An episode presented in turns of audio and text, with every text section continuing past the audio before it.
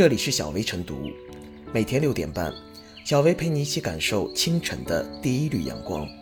同步文字版，请关注微信公众号“洪荒之声”。本期导言：近日，山东济南某幼儿园园长为了给老师们发五月份的工资，决定临时转行卖烧烤。庆幸的是，他们的烧烤生意还算不错，老师们暂时不用为生计问题担忧。园长说：“不能让老师慌了。”这句承诺的背后是面对困难时的坚强。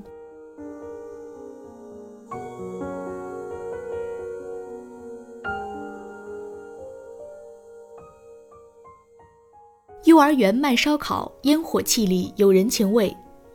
也许还有一些网友觉得，幼儿园转行卖烧烤是不按套路出牌。其实仔细想一想，也能够理解。一方面，按照疫情防控的要求，一些幼儿园暂时不能开学，就没有收入；另一方面，园长又是重情义的人，不想让幼儿园教师就此失业，所以在满足卫生和防控要求的前提下，就实现成功转行。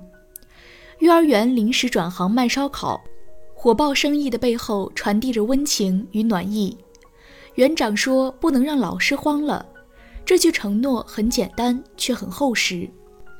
简单的话语，实在的行动，传递着温暖与坚韧。温暖就是冬天里的一团火，是黑夜里的一道光，就是危急时的一臂之力。温暖也会给人以坚韧的力量，拉起手就能勉力前行，肩并肩就能扛起重任，抱起团就能共克时艰。这种坚韧的力量不会被困难打倒。而会在磨砺中奋起，激荡起向上向善的正能量。从事幼教事业需要带着深厚的感情。园长没有豪言壮语，而是用实际行动上了一堂生动的课。面对困难，没有等靠要，而是主动争取，传递出办法总比困难多的坚韧和不能让老师慌了的温暖。园长和教师不是简单的雇佣与被雇佣的关系。也不会因困难各奔前程，而是在困难面前拧成了一股绳，迸发出攻坚克难的强大正能量。幼儿园临时转行卖烧烤，烟火气里有人情味。园长重情，教师勤劳，家长捧场，社会支持。这家烧烤店不仅香味四溢，还有浓浓的人情味。园长如果没有对教师生计的关心，也不会转行。教师如果没有对幼教事业的热爱，也不会披上围裙坚守；家长如果没有对幼儿园的关注，也不会主动来捧场；社会如果没有对幼儿园转行的支持，就不会出现如潮的点赞声。再渺小的力量乘以十四亿，就能聚沙成塔；再大的困难除以十四亿，都会变得渺小如尘。济南的这家幼儿园不是唯一一家转行的幼儿园。一些受疫情影响较大的行业也在积极地寻求出路。在疫情防控中，还有许多人像这家幼儿园园长和教师一样坚韧顽强，有人情味。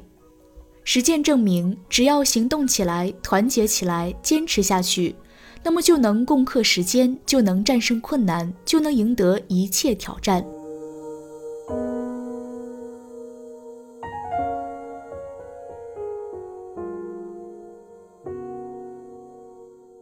幼师转行卖烧烤是对生活负责的选择，也许未到无米之炊的时候，却急需解决独木难支的压力。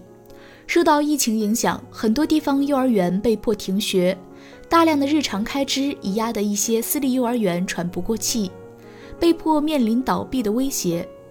疫情原因也许只是冰山一角，这其中的根源多与待遇有关。幼儿园因待遇不足的问题，导致人才流失现象备受关注。不少地方招幼教难，一些来了不久又离去，教师资源稳定性差，多是纷纷在谋生路。幼师转行卖烧烤、做直播者不在少数，有些甚至做成了大买卖，被视为基层最有干劲的自由职业者。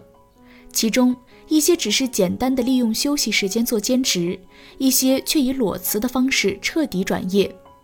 对于后者而言，无论是处于疫情期间，都不会改变他们不回头的决心。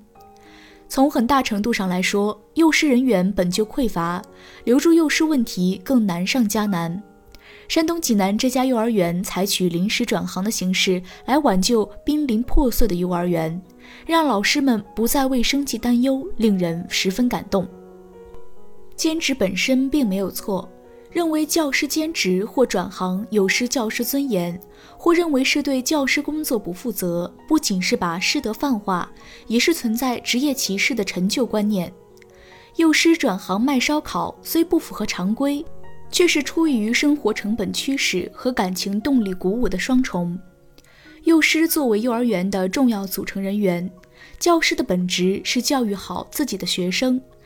在做好本职工作的同时，有责任照顾好自己的家庭。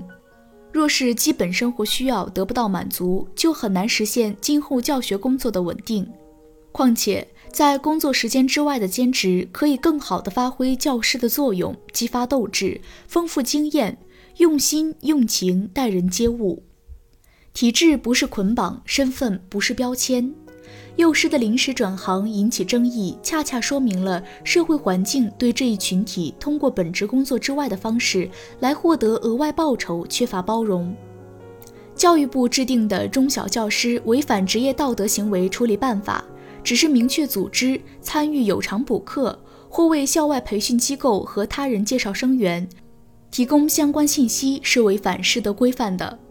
没有把教师兼职作为违反师德规范的行为，不应该因此被苛责。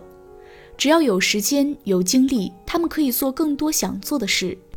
这本身也是在为学生们树立多劳多干、勤能补拙的榜样。舆论监督是好事，多方争议也说明了来自各方对教育的高度重视。与此同时，各地教育部门应该高度重视教师的待遇问题。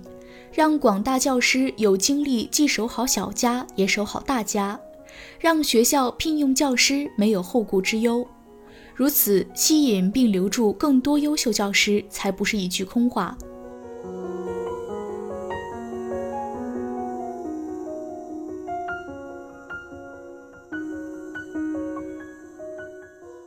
小薇复言，受疫情影响，很多民办幼儿园连续几个月没有开园。收入锐减，导致难以正常支付场地租金和发放工资。为了应对这一困境，济南一家幼儿园临时改行在园内卖烧烤。